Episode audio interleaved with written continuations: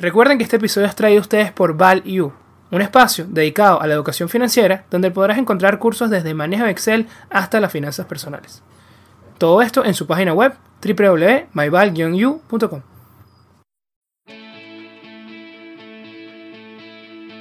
Hola a todos, bienvenidos nuevamente a Networking de Ideas, donde los buenos conocimientos se conectan. Hoy volvemos a las finanzas con un tema que personalmente me gusta muchísimo y, nuestros escuchas nos lo han pedido bastante, es el Growth Investing o la inversión en crecimiento.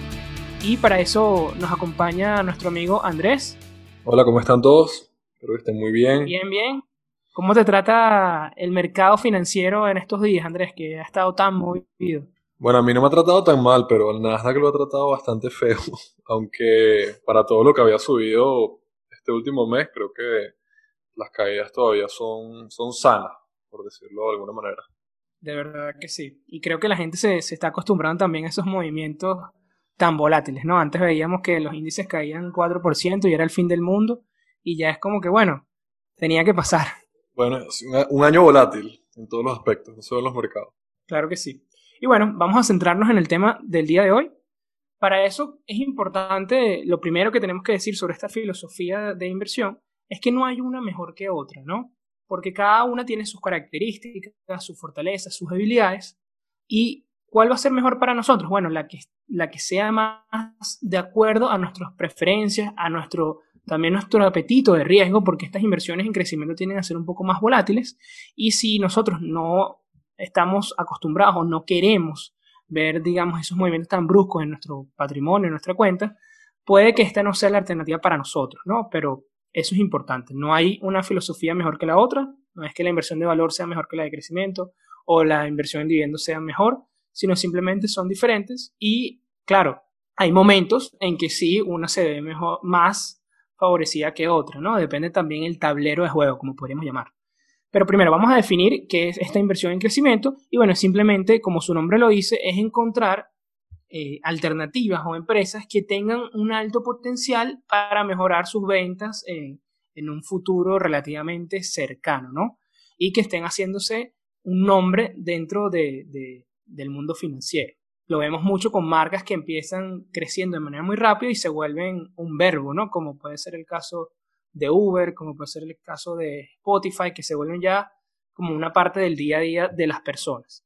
Normalmente, el tema con estas empresas es que normalmente, bajo métricas tradicionales, como puede ser la relación de precio-beneficios, el, el PE por su nombre en inglés, o si vemos el valor en libro de estas acciones, parecen sobrevaloradas, ¿no? Porque están, están cotizando a un precio futuro y puede ser difícil eh, encontrar el momento de, de, entrar a, o abrir una posición. Pero como venía diciendo, también va a depender este rendimiento que puedan tener estas acciones de growth del tablero de juego, de cómo se encuentran por lo menos la política monetaria. Lo estamos viendo ahorita con las tasas de interés. Mientras las tasas de interés sean bajas, se va a priorizar, es decir, el dinero es barato, se va a priorizar proyectos que en papel muestran un alto retorno, ¿no? O sea, se prioriza no tanto la estabilidad, sino más bien hay más especulación. También en periodos donde hay expansión económica, donde hay alto crecimiento, estas acciones tienden a ser una mejor alternativa que, las value, ¿no? que suelen ser un poco más defensivas, si podemos decirlo así. Claro, cuando, cuando esto se cambia, ¿no? que suben las tasas de interés o entramos en una contracción, normalmente las values suelen tener un rendimiento mejor que, las growth. No sé si tienes algunas ventajas y desventajas para explicarlo un poco más detallado, Andrés. Sí, de hecho, una cosa que quería comentarte antes de, las ventajas que yo investigué, o las ventajas que, fui poniendo yo en el papel, es que hay una frase que, que alguna vez leí, no recuerdo exactamente quién la dijo, pero me llamó mucho la atención, que dice, el growth investing es future value, es valor futuro. O sea, lo que tú puedes estar pagando hoy un poco que pareciera caro hoy, el día de mañana se va a convertir en una empresa que a los precios de hoy va a ser un value investing. Es simplemente mantener la misma filosofía de lo que hemos venido hablando, Ramón, de, tener ese foso defensivo, el mode, pero tal vez pagar un poco más por eso. Y estoy en parte de acuerdo con eso. No sé cómo, cómo lo ves tú, pero pero probablemente el que pagó, por ejemplo, Facebook en 150, ya el día de hoy con las ganancias que está reportando, es una valoración más que justa, ¿no? Y eso fue apenas en que en un año, dos años. Entonces sí, creo que, que esa es un poco la diferencia. O sea, creo que una persona que invierte en value perfectamente puede invertir en growth siempre y cuando se mantenga dentro de su círculo de competencia.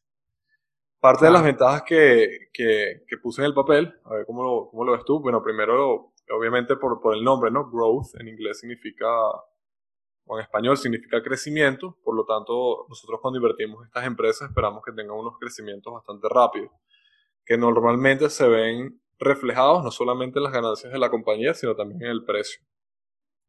Segundo, el precio de la acción debería subir relativamente o bajar relativamente rápido, ¿no? Exactamente. También bajan cuando, cuando ese, eso, esos resultados que van reportando no son como los que esperaba la gente, no son los que esperaba el mercado, ahí también no se producen esas caídas fuertes.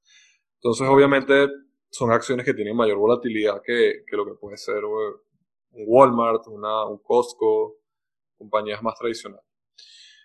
Bueno, segundo, que adquirir información sobre esas tecnologías y esas empresas es algo básico de este sector. Normalmente son empresas tecnológicas, son empresas innovadoras, son empresas disruptivas, son empresas en mercados emergentes. Mercados emergentes no me refiero a países emergentes, sino mercados que están creciendo de manera muy rápida. E, eso es bueno también si tenemos un emprendimiento y queremos también adoptar buenas prácticas. Eso yo lo veo también como una ventaja de, de estudiar una empresa nueva. Sí, porque al final del día son empresas que, que, bueno, obviamente por la estructura de capital que pueden tener, el financiamiento, están en, tal vez en Silicon Valley donde hay mucho, mucha plata barata también hoy en día con las tasas bajas.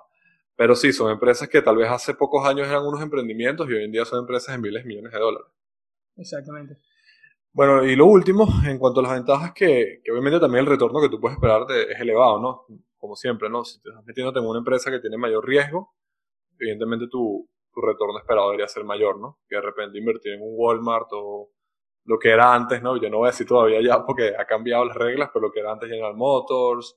Eh, sí, totalmente, Andrés. O sea, no te vas a meter, por ejemplo, en Tesla pensando ganarte un 3%. No, jamás. Eso te lo, te lo puedes ganar en una hora. en el mercado. En un, perderlo en 10 minutos. En un, trade, o perderlo también. Este, desventaja, bueno, que obviamente hay un mayor riesgo, eso es obvio, por lo tanto tu, capital allocation o tu colocación de capital eh, debería ser un poco más conservadora, ¿no? Posiciones más riesgosas requieren que tú coloques menos o deberías colocar menos capital para reducir esa exposición. Y bueno, también depende del, del, manejo que tú, que tú tengas, ¿no? Si tú estás invirtiendo a muy largo plazo, igualito tu horizonte de inversión es el mismo que estás invirtiendo value investing, ¿no?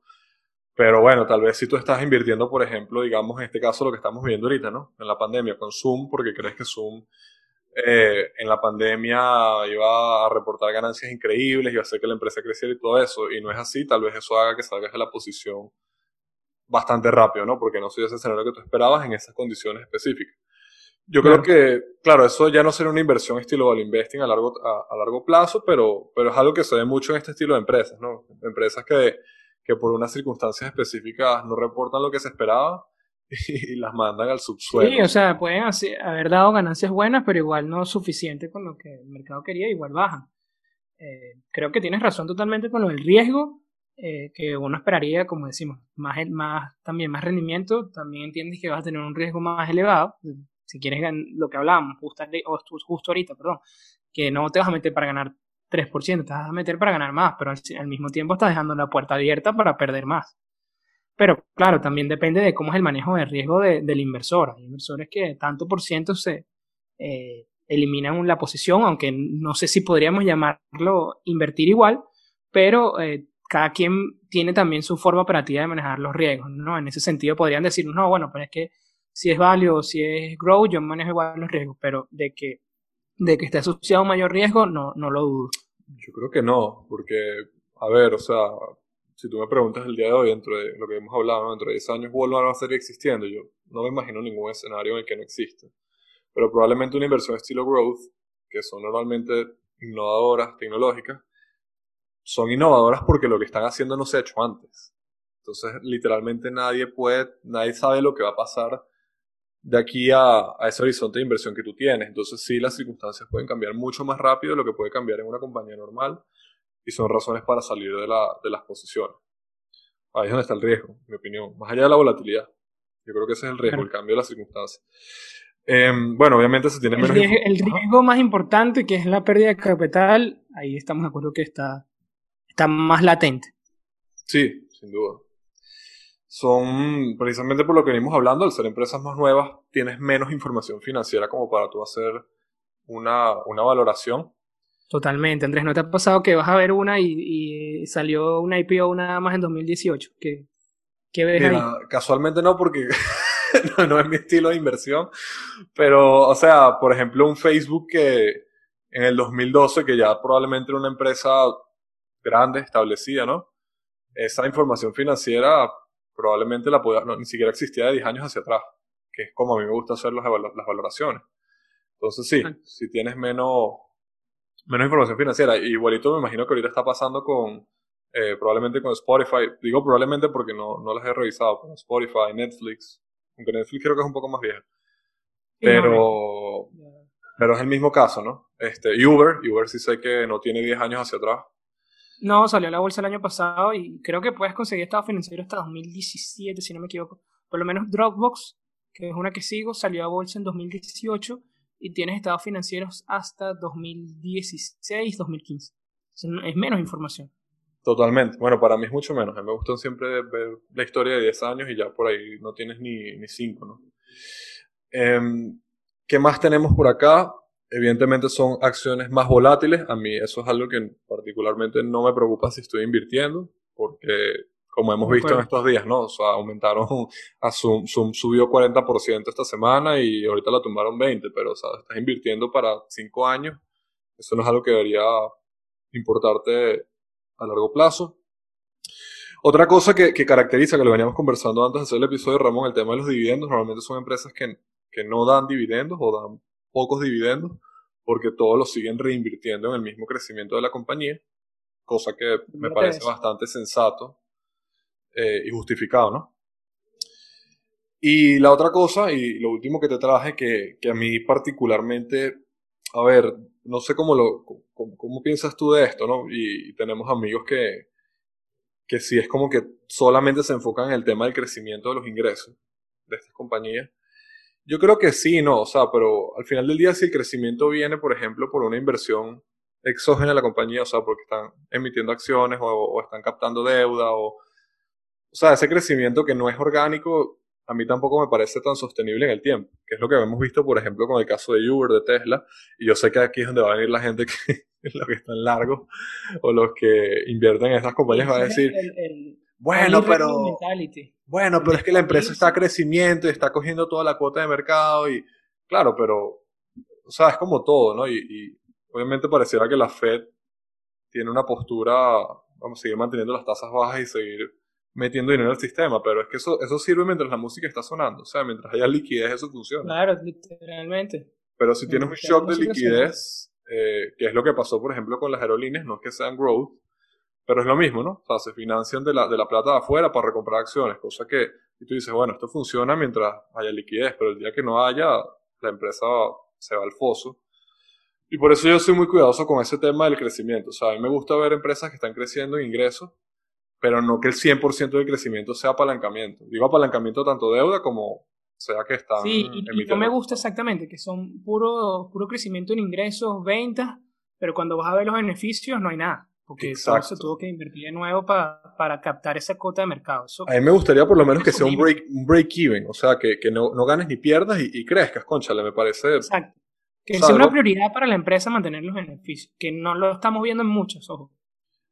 Exacto, y me gusta ver también una, una directiva que, que, no justifique completamente el tema de las pérdidas. O sea, fíjense el caso de Uber. El caso de Uber, que lo hemos venido hablando también, sobre todo con la caída de, por el tema del coronavirus. Ellos tienen años reportando pérdidas y, y dicen que van a ser rentables a partir de, creo que era el 2022, algo así. Estamos hablando de 6 años. Era 2020, pero ya lo cambiaron. Bueno, imagínate. Entonces tú dices, ah, pero ok, chévere, agarraron toda la cuota de mercado, etcétera, pero ¿cómo sé yo que ese modelo de negocio efectivamente es rentable si no le estás inyectando capital durante seis años? Ajá, y dentro de aquí a seis años, ¿cuánto tiempo va a tardar en que esa rentabilidad limpie ese balance? Porque ese balance no está limpio. Ese balance tiene un montón de deuda y de pérdida. No, para nada. Entonces, bueno, nada, eso, por ejemplo, a mí me gusta mucho más, eh, y esto lo, lo vamos, aquí es donde te quería preguntar el tema de las clasificaciones también. Por ejemplo, hay empresas que son growth, pero que tienen unos balances muy limpios, como por ejemplo Facebook, por ejemplo Apple, no sé si más o menos entra en esta categoría, yo diría que sí.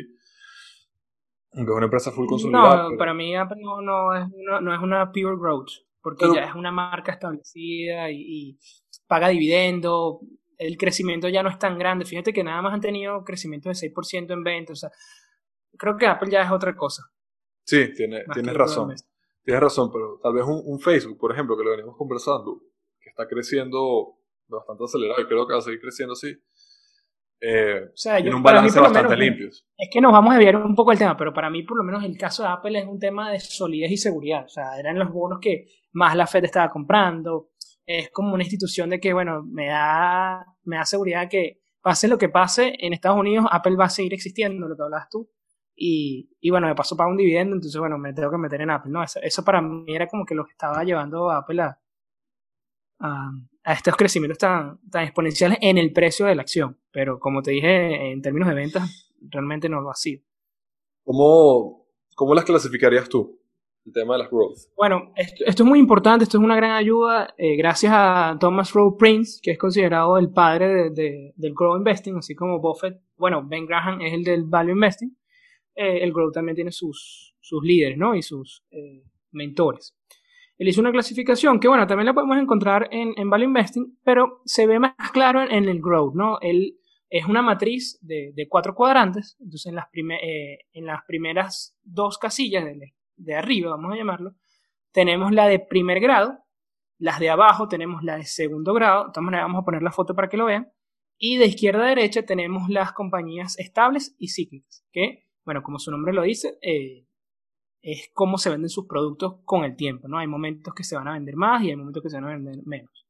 En la primera casilla tenemos las estables y de primer grado, que simplemente nos dice, bueno, con primer y segundo grado nos dice la solidez financiera que tiene la empresa. Lo que estábamos hablando de, Uber. Bueno, si no tiene deuda, si requiere bajos eh, gastos de capitales, si ya es un líder dentro de ese sector nuevo, no sé, un ejemplo, las impresiones 3D, y ya es el líder, ya es el referente, a pesar de que es una compañía relativamente nueva, eso también se, ve en ese primer grado. Y estable o cíclico depende, como decía, de la seasonalidad o seasonal de del producto, ¿no? Por lo menos un ejemplo de, productos cíclicos están los automóviles. Cuando la economía no está bien, no hay dinero suficiente para que estas ventas crezcan y tienden a contraerse. A diferencia de por lo menos Netflix, lo vimos en, plena pandemia. Netflix, por lo menos el, servicio aumentó, siguieron vendiendo, no, no, no tiene una seasonalidad específica. Ahora, las de segundo grado, estas muestran cierta debilidad en sus balances, es decir, tienen mucha deuda, eh, dependen también de un solo producto, ojo, esto es importante, que eh, hay que entenderlo, hay, hay, hay, empresas de crecimiento que tienen ya una gama de servicios, de productos y generan ingresos de diferentes maneras, eh, pero hay un tipo de crecimiento que solo tiene un producto, como podríamos verlo al inicio con Tesla, porque bueno, hay varios tipos de vehículos y, y si bien hace ingresos también con temas de, venta de energía, eso todavía está muy, muy bajo dentro de lo que representa el total de las ventas y eh, prácticamente el 100% es de, la venta de, vehículos que por, aunque sean diferentes, eh, la diferencia es muy poca. No sé si, si, te queda claro, Andrés, porque bueno, está, me puedes decir, está el, el, Model 3, está el Model S, pero realmente es un producto. ¿Sí? Sí, al final del día lo que venden es carros eléctricos, pues. Exacto, es un producto y va a depender de la demanda de carro eléctrico. Ojo, ojo, aquí, aquí no, no, no, estoy tan claro en el tema de Tesla, no es una empresa que he estudiado, pero entiendo que ellos también tienen todas otras fuentes de, de negocio, fuentes de negocio, fuentes de... Pero están muy Iba a decir fuentes de ingreso, pero no sé si tienen ingreso todavía, pero otras líneas, líneas de negocio orientadas hacia el tema de las baterías y, y toda una, una serie de servicios hacia los carros eléctricos. Sí, pero todavía está muy en pañales. O sea, realmente el desempeño de los de los beneficios y de las ventas de Tesla va a depender de su vehículo, de la venta de su vehículo. Ok. Todo el mundo, ok, dice, es el futuro y no es una empresa de, de carros eléctricos, sino de tecnología.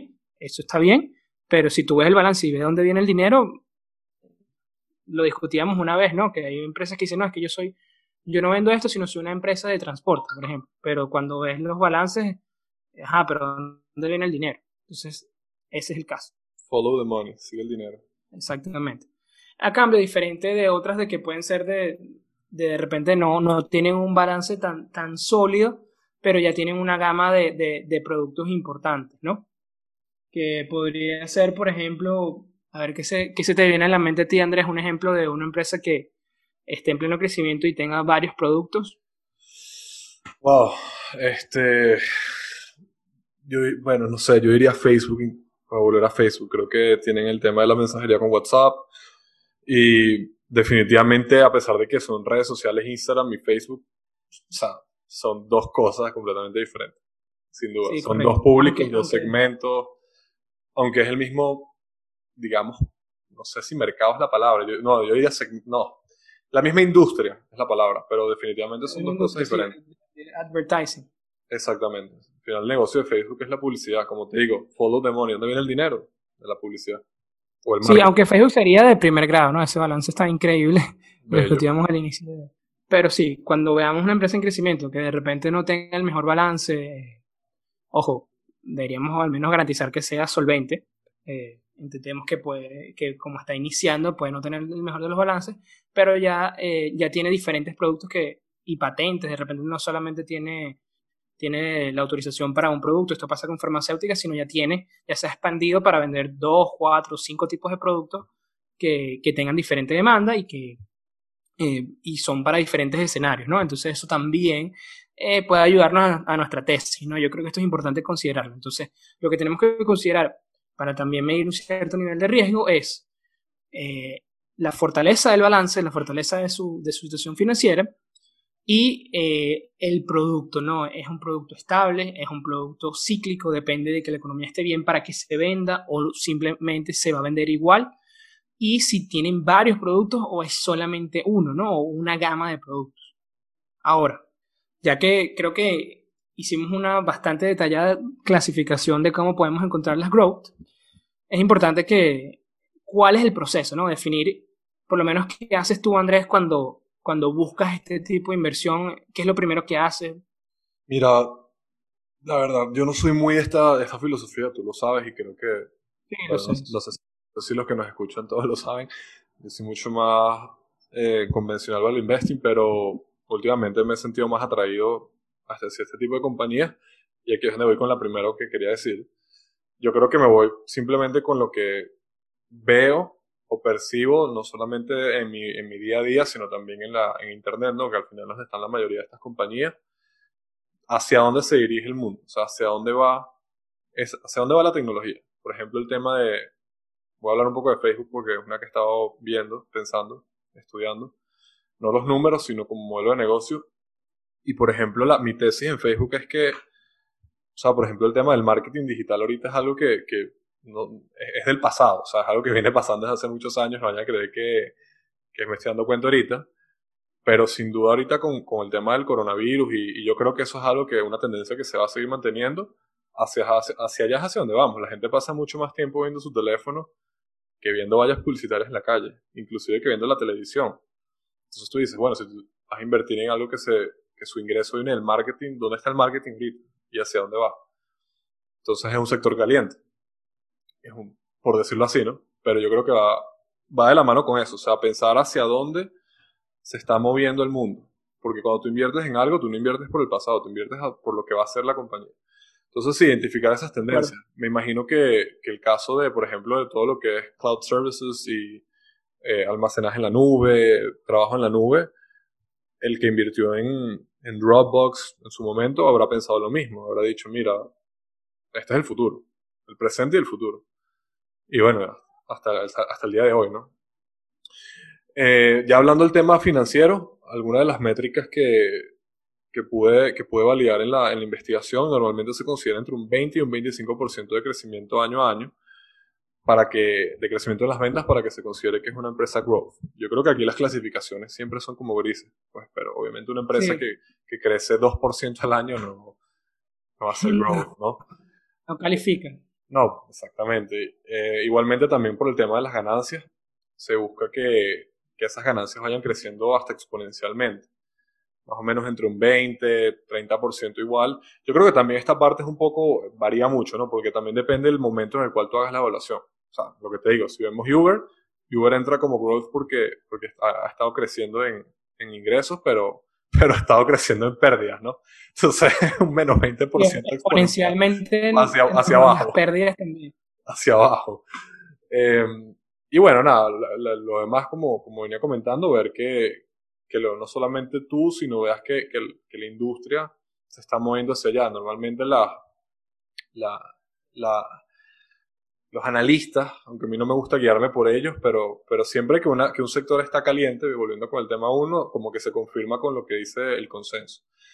Yo no invierto así, pero sí creo que es una tendencia de estos mercados.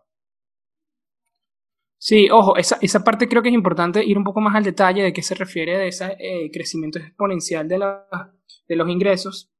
Por ejemplo, si, si creció de, de, enero, de enero a marzo un 20%, pero luego de abril a junio creció un 35%, es decir, está aumentando ese gradiente en, la, en, en, los beneficios, eso es algo que vale la pena poner el ojo, ¿no? Ahí es donde podemos identificar un verdadero candidato para, para nuestro portafolio. Bueno, así lo veo yo. Sí, sí, totalmente. ¿Tienes algún, algún ejemplo?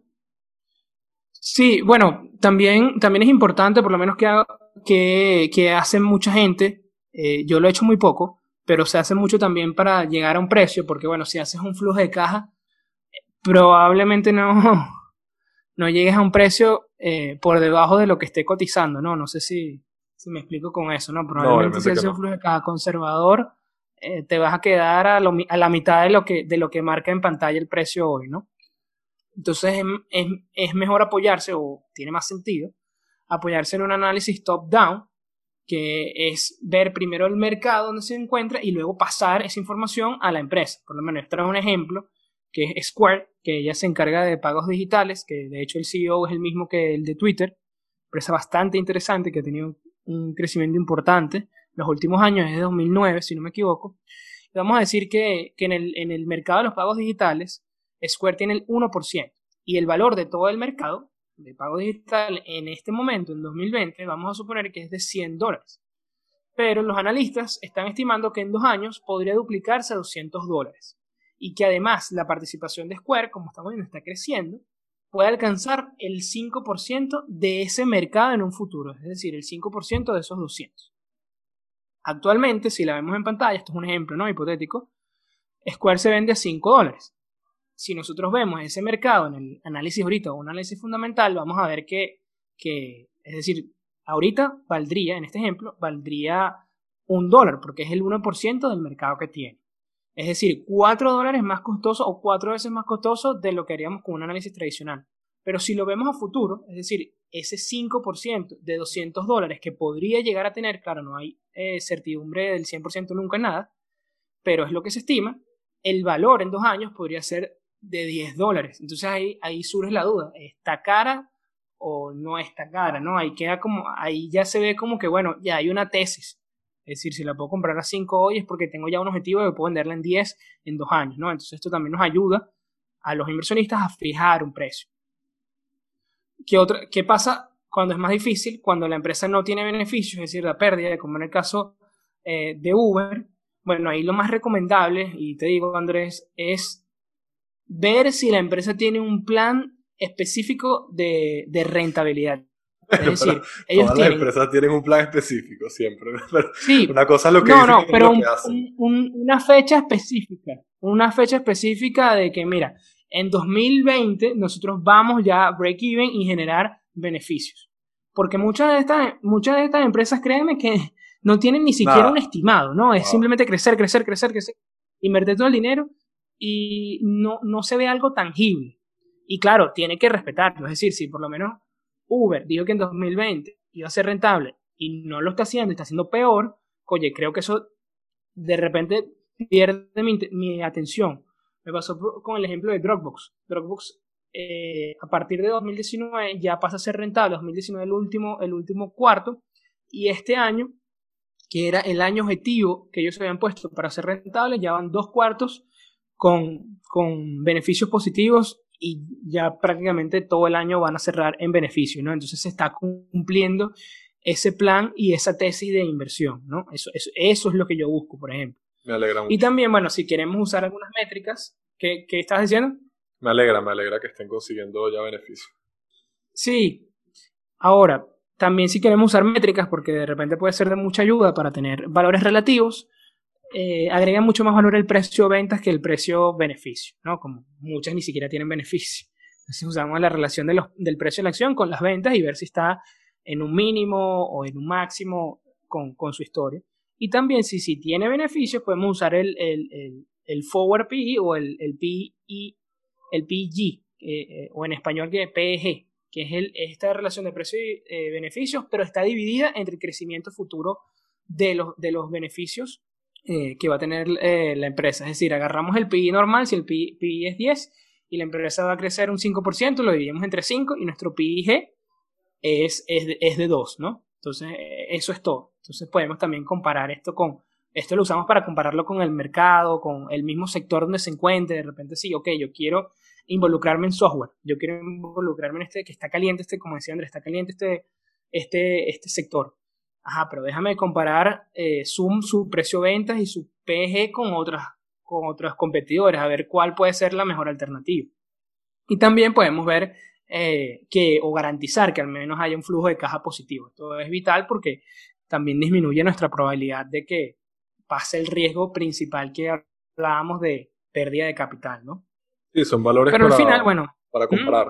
Son valores comparativos sí, siempre. eso es más que todo para comparar. El flujo de caja, el precio ventas y el, el precio, el, el PG, perdón. Que es que en español es complicado. Pero sí, esos son los más eh, utilizados. Aunque bueno, sí, por lo menos si, si se mantienen los escenarios que estamos viendo ahorita, lo más importante van a ser las ventas. Y está pasando, ¿no? Hay muchas empresas que han reportado y el, han, han, ganado más, han tenido más beneficios, pero las ventas no cumplieron con la expectativa, la acción cae. Entonces, hay un enfoque ahorita por ese crecimiento de ventas, es, es importante.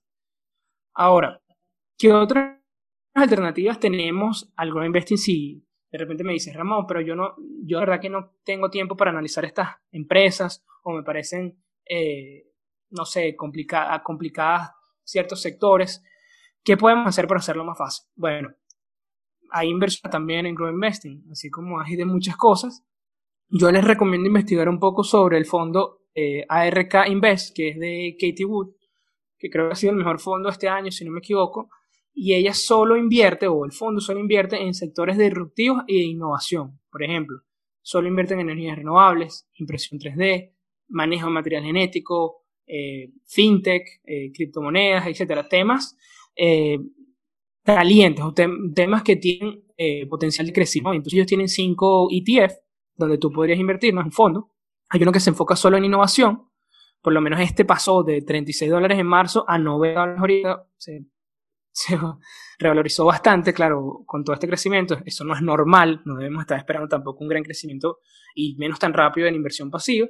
Hay otros fondos también que solo se enfocan en una parte específica, por lo menos está el ARQ, ARKQ, perdón, que es solamente robótica y tecnologías de autónomas, por ejemplo, eh, autos, que, autos que se mueven solo, etcétera, que se manejan solo, perdón. Y hay uno también exclusivo de FinTech, que este me llama mucho la atención, que es el ARKF, ese vale la pena que, que le echen un ojo y es más fácil, eh, en cierto sentido, si no tienes el tiempo, no tienes la dedicación, y, te llama la atención el grow investing, creo que es una buena, buena alternativa para empezar, ¿no? Como para, para principiantes y también para diversificar. Sí, y para diversificar también porque, bueno, en ese fondo hay, hay muchísimas empresas, ¿no? Y ellos hacen todo el trabajo de, de estudiarlas y, bueno, tienes la ventaja de, de, la inversión pasiva que lo que no dio resultados lo eliminan, ¿no? Entonces, eh, lo que llaman el survivor bias, que, que pasa con los índices también el Nasdaq, el S&P que lo que no ha dado resultados sale y eso también limpia de cierta manera el índice. ¿Qué otra recomendación eh, es importante? Bueno, vale la pena estudiar a William O'Neill y él, y él tiene un método que se llama CAM Slim. Le invito a que lo, que, lo, que lo busquen, que lo estudien un poco porque él se enfoca también en todo este tema de, de, de inversión de crecimiento más apoyado en herramientas técnicas, no solamente fundamentales, pero es muy valioso, ¿verdad? Que vale la pena leer su libro, se llama eh, Cómo hacer dinero tradeando acciones, un método para buenos y malos mercados, creo que así es el nombre, y eh, él define este, esta metodología del Cam Slim, bastante interesante. También estudiar a, a Mark Minervini, que, que es muy similar a William O'Neill en el sentido de que él combina fundamental con análisis técnico, con mucho más énfasis en el técnico, pero eh, se enfocan en este tipo de acciones, ¿no? Las que puedan generar un crecimiento a futuro. Vale la pena estudiar sus libros y, sobre ellos. Y bueno, claro, estudiar sobre, sobre el padre del Grow Investing, que es Thomas, Thomas Rowe Price. Y creo que como último, Andrés, creo que ya hemos hecho todo lo importante. Eh, decir dónde está parado Growth ahorita, ¿no? Mira, yo lo veo... Con respecto a Value. Bueno, obviamente ha, outperformed, como se dice en inglés, ¿no? Ha tenido mucho mejor rendimiento que el Value Investing en los últimos 10 años. Creo que, creo que ha sido porque, por el tema de las tasas y, también porque, porque el mundo está cambiando. Esa es, la, esa es la realidad. El mundo está cambiando y la gente está pagando bastante por, por empresas disruptivas. Sí, totalmente. Y bueno, para tener ciertos números. El growth de 2010, si me equivoco, ha sido, el, si vemos un índice que es el Wilshire, que agarra 5.000 acciones y él las separa por, por growth y value dependiendo del, de ciertas características, eh, como puede ser el precio-beneficio, a partir de ciertos valores growth, a partir de ciertos valores value, si paga dividendos value, etc. Ellos hacen su clasificación y es un buen índice para ir comparando uno con el otro, ¿no? Una filosofía con el otro. Y eh, actualmente estamos en, en 1.29, es decir, si agarramos todas las growth y, sumamos su valor de mercado entre todas las values y, sumamos su valor de mercado, tenemos una relación de growth de, contra value de 1.29 y no se había visto un número tan alto, Andrés, desde la burbuja tecnológica del 2000 que ahí llegó a 1.69. O sea, le falta todavía bastante para llegar a ese máximo, pero igual estamos en un número bastante, bastante alto, ¿no? Hay que tener ojo con eso también porque si ven la gráfica, yo se las compartí por Twitter, eh, ven que todo tiende también a reversarse, ¿no? Nada, Prudencia. nada dura para siempre. Sí. Entonces, pero bueno, hay que también ponerle un ojo a eso de que, como dice Andrés, ha dado resultados, pero bueno, nunca nada garantiza que, que va a seguir dándolo, pero creo que es una herramienta importante y creo que aquí tienes que estar de acuerdo, Andrés, a pesar de que no sea tu, tu estilo favorito, tu filosofía favorita, es una herramienta importante para tener dentro de la maleta del inversor, ¿no? Saber también analizar empresas de crecimiento, no irse como que no, que eso está demasiado caro o el PI es muy caro, no, no, no, hay que saber con criterio y poder evaluarla eh, objetivamente y porque también el precio lo está mostrando, hay un rendimiento detrás de ello, ¿no? Entonces tampoco es que es ignorarla y ya, ¿no? Así es, así es, no, nada, nada es bueno ni es malo, sino va con tu, con tu estilo de inversión. Sí creo que hay, hay ratios que, que aunque están un poco satanizados últimamente en el mundo financiero como el, el PI, que es la, la, división entre el precio y las ganancias, hay algunos valores que cuando son, siempre que son extremos, los extremos siempre son malos. Eh, hay que tener cuidado con eso, ¿no? Eh, y bueno, antes de irnos, Ramón, quería eh, responder un, par de preguntas muy, muy rápidamente que ya hemos respondido, pero para también mandarle saludo a Armando y a Armando Civira y a, y David Carao. Eh, nos preguntaron diferencia entre growth investing y, y value investing. Yo iría, voy a saber responder yo y la otra te la voy a dar para que la, respondas tú. La diferencia, la mayor diferencia, eh, básicamente es que una, la gente en el, en el, growth, como ya dijimos, pagas más o tiendes a pagar más por empresas que son innovadoras. Esa es la diferencia. No tienes una, un, un historial demasiado largo como para tú decir, esto es lo que va a pasar con cierta estabilidad, si no es todo lo contrario. Mucho más riesgo, pero también mucho más beneficio posible. Y la otra pregunta, bueno, creo que es más fácil, ¿no, Ramón? Ya la hemos respondido con ejemplos inclusive. Sectores. ¿Cuáles son los sectores de, growth investment? Normalmente sectores tecnológicos. Sí, la tecnología sin duda y actualmente ahorita el tema de software. Software. Sí, software e inclusive por encima el e-commerce. Yo personalmente creo que va a tener más crecimiento que el software Software puro puede ser ejemplos como el de Dropbox, ¿no? que no, no venden productos, sino simplemente es una herramienta tecnológica. E-commerce, como es Amazon, como es Shopify, esas están teniendo mucho más crecimiento y creo que puede ser, la veo como una tendencia que se va a mantener, ¿no? Porque pareciera que, que después de que pase el tema del coronavirus todo va a volver así a la, normal, a la normalidad, pero yo creo que hay tendencias que se van a quedar y esa, y esa puede ser una. Yo creo que... Todo el tema de la fintech también que habíamos hablado sí, interesante. Sí, eso, viene con fuerza. Y sin duda, sí, sin, sin duda, esos sectores hay que, hay que ponerle un ojo también. Eh, hay otros más riesgosos, ¿no? Que es el, el, biotech. Yo me mantengo alejísimo de ese sector, pero ese también, eh, eh, también es un sector caliente, como dicen. Vamos a dejarles a, a nuestras escuchas, el, vamos a dejarle el portafolio de Pat Dorsey, que también es otro inversionista que se nos, se nos pasó a mencionar. Él tiene un portafolio, bueno, maneja 618 millones de dólares. Puro tech, 78% tech. Ese es el vivo ejemplo de lo que es un portafolio growth. Se lo vamos a dejar ahí. Bien. Bueno, eso ha sido todo, Andrés. Es momento de pasar al dato de la semana. Vamos. Y el dato de la semana es, ¿sabías que la acción de la década fue Netflix? Sí, desde el 2010 hasta enero de 2020 ganó un 3.726%, comparado con el SP500 que subió un 185% durante el mismo periodo. Bueno, Andrés, es momento de despedirnos. Eso ha sido todo por el episodio del día de hoy. El Grow Investing, de verdad que es un tema bastante interesante. Creo que después podríamos eh, entregar un poco más de información sobre esto. Eh, si quieren conocer un poco más a detalle de qué empresas de repente Andrés y yo estamos viendo dentro de esta filosofía, escríbanos y con gusto los atendemos. Así es, lo disfruté bastante. Espero seguir aprendiendo de esta filosofía. Sí, Deberíamos volver a hacer un episodio en un tiempito. Sí, yo sé que no es tu favorito, pero, pero no todo puede ser válido, Andrés. No, bueno, pero a ver, yo uso Facebook, uso Instagram, estamos grabando en Zoom, tenemos todo en Dropbox. hay que escuchar la tecnología. Así es. Bueno, y eso ha sido todo por el episodio del día de hoy, Networking de Ideas, donde los buenos conocimientos se conectan. Ya saben que si están escuchando desde YouTube, darle like a este video y suscribirse a nuestro canal.